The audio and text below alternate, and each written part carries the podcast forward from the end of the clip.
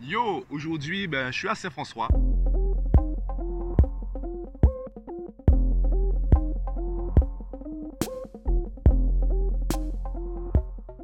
Je voulais continuer le sujet de hier concernant la solitude et euh, te parler d'une discussion que j'ai eue avec euh, mes élèves samedi dernier. Samedi, je demandais à mon groupe de terminale s'ils avaient déjà ressenti cette frustration lorsque tu veux partager une émotion, un moment, en fait, raconter une expérience à quelqu'un et la personne ne t'écoute pas vraiment. Il n'y a pas cette empathie, il n'y a pas cette oreille. La personne essaye de euh, te donner des conseils, elle essaye de t'aider, alors que toi, tu veux juste en fait communiquer, tu veux juste une connexion avec l'autre. Et mon groupe de terminale m'a dit non. Mes élèves ont dit euh, non, euh, j'ai jamais ressenti ce manque, jamais ressenti ce besoin, cette frustration. Alors, ce que je vais dire, ce n'est pas pour dire ils sont comme ci ou comme ça, c'est juste que ça me paraît bizarre qu'ils n'aient pas encore ressenti cela. La majorité d'entre nous, on a parfois cette frustration, on manque parfois de cette connexion. On parle d'ailleurs de plus en plus des problèmes de communication dans les familles, dans les relations de couple, etc. Donc c'est normal qu'on ait ressenti au moins une fois euh, cette sensation. Maintenant, il y a des minorités qui ne ressentent pas cette sensation. La première minorité, on va dire, c'est le top du top, sont des personnes qui baignent dans, dans la bienveillance, dans l'empathie, etc. Du coup, ils n'ont jamais vraiment ressenti cela avec les autres. C'est une minorité vraiment minoritaire. La deuxième minorité, ce sont des personnes qui euh, n'ont jamais connu cela. Et ça me rappelle une phrase que j'avais entendue euh, dans une chanson qui est Le chien qui a toujours été attaché ne sait pas qu'il est enchaîné. Ça veut dire quoi? Le système que tu as connu depuis tout petit, même s'il est stable, même si c'est le même depuis que tu es né, ça ne veut pas dire qu'il est bon.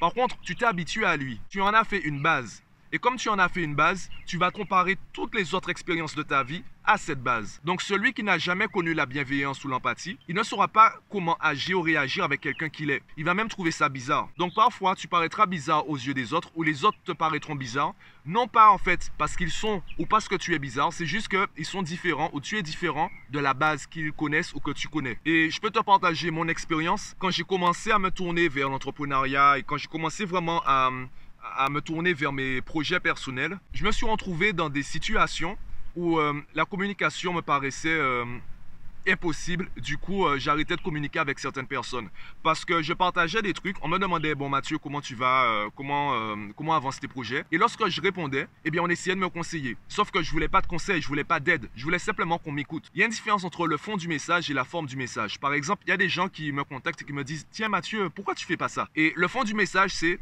je veux t'aider. Je ne sais pas vraiment comment faire, je teste, mais en tout cas, je veux t'aider. Le fond du message, il est bien. La forme du message, c'est pourquoi tu fais pas ça. Et là, tu me mets en position défensive. Je me retrouve à m'expliquer, à me justifier. Et à partir du moment où euh, j'entre dans cette phase défensive, eh bien, je suis perdant. Toute personne qui se justifie est perdante dans la discussion. Ne te retrouve jamais dans le rôle de celui qui se justifie. Après, tu fais ce que tu veux euh, de ce que je viens de dire. Euh, tu es d'accord, tu es pas d'accord tu fais ce que tu veux. Maintenant, si je réponds sèchement ou si je remets la personne à sa place, elle va confondre la forme du message, la forme de son message avec le fond de son message. Elle va me dire, mais Mathieu, j'essaie de t'aider, c'est comme, ça que tu, euh, comme ça que tu parles à tes amis. C'était pas ça. Je t'invite à regarder mon vlog sur les questions orientées, c'est un peu le même domaine. Si tu passes de pourquoi tu fais pas ça à dis-moi Mathieu, tu penses quoi de ça? D'accord? Et pourquoi tu le fais pas? Ou, encore plus soft, on, euh, on travaille encore notre communication. Donc première question, qu'est-ce que tu penses de ça? Deuxième question, tu as déjà pensé à l'appliquer dans ton business? Et là, je vais te répondre, je vais te dire euh, oui, j'ai déjà pensé, mais ou sauf que du coup, euh, c'est pour ça que je ne le fais pas. Du coup, en fait, je vais simplement raconter mon expérience ou te partager mon raisonnement, ma réflexion. Et ça, c'est complètement différent. Je ne me retrouve pas à m'expliquer, à me justifier. On est dans un partage on est dans une communication où il n'y a pas de supériorité entre les, euh, protagonistes de la, discussion. Et ça, ça fait toute la différence en communication. Et du coup, tu peux constater dans, dans, les relations, dans les relations humaines, on a des difficultés à avoir cette oreille, on a des difficultés à communiquer avec les autres. On confond le fond du message et la forme du message. J'ai un autre exemple à te donner. Il y a des gens qui ne comprennent pas la différence entre tu m'énerves et je me sens en colère quand tu dis ou quand tu fais ça. La différence, c'est quoi? Quand je dis tu m'énerves, c'est toi qui m'énerve. Donc l'action est dirigée vers toi. C'est toi le problème. Quand je dis je me sens en colère quand tu dis ou quand tu fais ça, c'est pas forcément toi le problème. Je peux rajouter derrière, il faut que je change.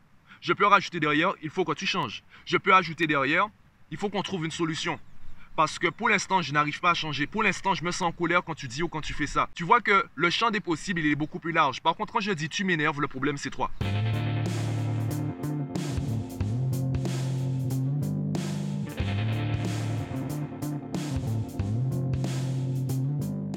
Et je te donne un dernier exemple. Je dis aux parents de prendre rendez-vous avec leur enfant. Lorsqu'ils veulent discuter d'un sujet avec leur gosse, je leur dis de prendre rendez-vous. Et tu vois, là, je viens de marquer un silence.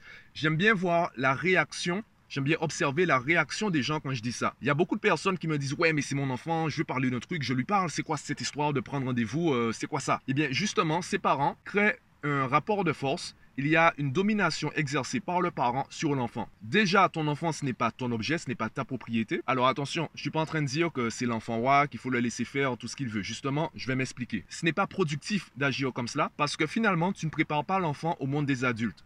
Je te pose la question directement. Qui t'a préparé au monde des adultes? Qui t'a préparé à remplir une feuille d'impôt? Qui t'a préparé à gérer un budget? Si la réponse est personne, ça veut dire que, comme la plupart d'entre nous, tu as appris à être un adulte sur le tas. Quand tu étais gosse, eh bien, tu pleurais dans le magasin pour que tes parents t'achètent euh, les derniers Danone, euh, parfums, euh, caramel ou chocolat. Et une fois adulte, tu te rends compte que c'est pas si facile que ça. l'argent, l'argent se dépense très vite. Et finalement, tu te dis, les Danone, je vais les acheter le mois prochain. Personne ne t'a préparé au monde des adultes. Eh bien, prendre rendez-vous avec son enfant, c'est également le préparer pour le monde des adultes. Il y a des adultes qui payent des formations pour apprendre à dire non. Je répète, il y a des adultes qui payent des formations, qui payent des coachs, qui payent euh, des, formateurs, tout ce que tu veux, pour juste apprendre à dire non. Ils achètent même des livres sur ça. Tu vois, j'ai même pas envie de continuer le vlog. Ça, ça veut tout dire. Parce que en tant que, en tant qu'enfant, en tant que gosse, on nous a pas appris à dire non. Les parents pensent que derrière le non, il y a forcément un point. Je dis non, c'est T3, euh, limite ferme ta gueule, euh, j'ai dit non. Derrière le non, il y a une virgule et après j'exprime mon opinion. Et justement, au lieu d'apprendre à dire oui ou non, on devrait apprendre à exprimer notre opinion, à s'affirmer. Du coup, prendre rendez-vous avec son enfant, eh bien, c'est créer une transition entre le je veux te parler et je te parle. Ce que la plupart des parents font, par exemple, euh, tu es assis devant ta télé, il y a ta mère qui arrive, enfin, ta mère ou ton père, enfin, ton parent 1 ou ton parent 2, ou ton parent 3, ton parent 4, enfin, peu importe euh, l'un de tes parents, peu importe leur nombre, leur sexe, leur identité, peu importe, l'un de tes parents arrive et te dit éteins-moi la télé, euh, je vais te parler d'un truc et il commence à parler. Et eh bien là, en fait, tu es secoué. Tu étais en train, étais concentré sur un truc et boum, on te dit de te concentrer sur autre chose. Prendre rendez-vous, c'est créer une, une transition. C'est comme dire à l'enfant j'ai besoin de te parler de trucs. Branche-toi d'abord sur ma fréquence radio et ensuite on va communiquer. D'abord, on se met sous la même fréquence. Ça permet à l'enfant du coup d'avoir cette transition. Du coup, il sera beaucoup plus présent dans la conversation. Et tu as envie de parler pour parler ou tu as envie de parler en sachant que la personne t'écoute? Prendre rendez-vous avec quelqu'un, c'est s'assurer que la personne est présente dans la, dans la discussion. Donc, s'assurer que la personne est vraiment à l'écoute. Tu n'es pas obligé de prendre rendez-vous euh, deux semaines à l'avance ou euh, trois mois à l'avance comme avec certains médecins. Non, ça peut être dans 30 minutes je vois que tu es devant la télé. Euh, j'aimerais te parler d'un truc, c'est un sujet assez urgent, peu importe le sujet. Ou j'aimerais te parler de ton bulletin, il vient d'arriver. Tu préfères qu'on en discute dans 10 minutes ou dans 30 minutes? Ça laisse à l'enfant déjà, ça lui donne l'opportunité de choisir. Donc ça lui permet de, s'initier à l'autonomie et également à l'affirmation de soi. L'affirmation de soi, ça passe d'abord par l'introspection. Qu'est-ce que je veux vraiment? Est-ce que je préfère discuter maintenant, dans 10 minutes ou dans 30 minutes? C'est ça prendre rendez-vous avec son gosse. Bon, j'ai beaucoup parlé dans ce vlog. Je pense qu'il y aura des plans assez longs. Je vais essayer de bosser le montage, faire en sorte que ça reste euh, dynamique et plaisant à regarder. Dis-moi ce que tu en penses euh, en commentaire. Moi, je vais continuer à me balader, profiter, du beau temps.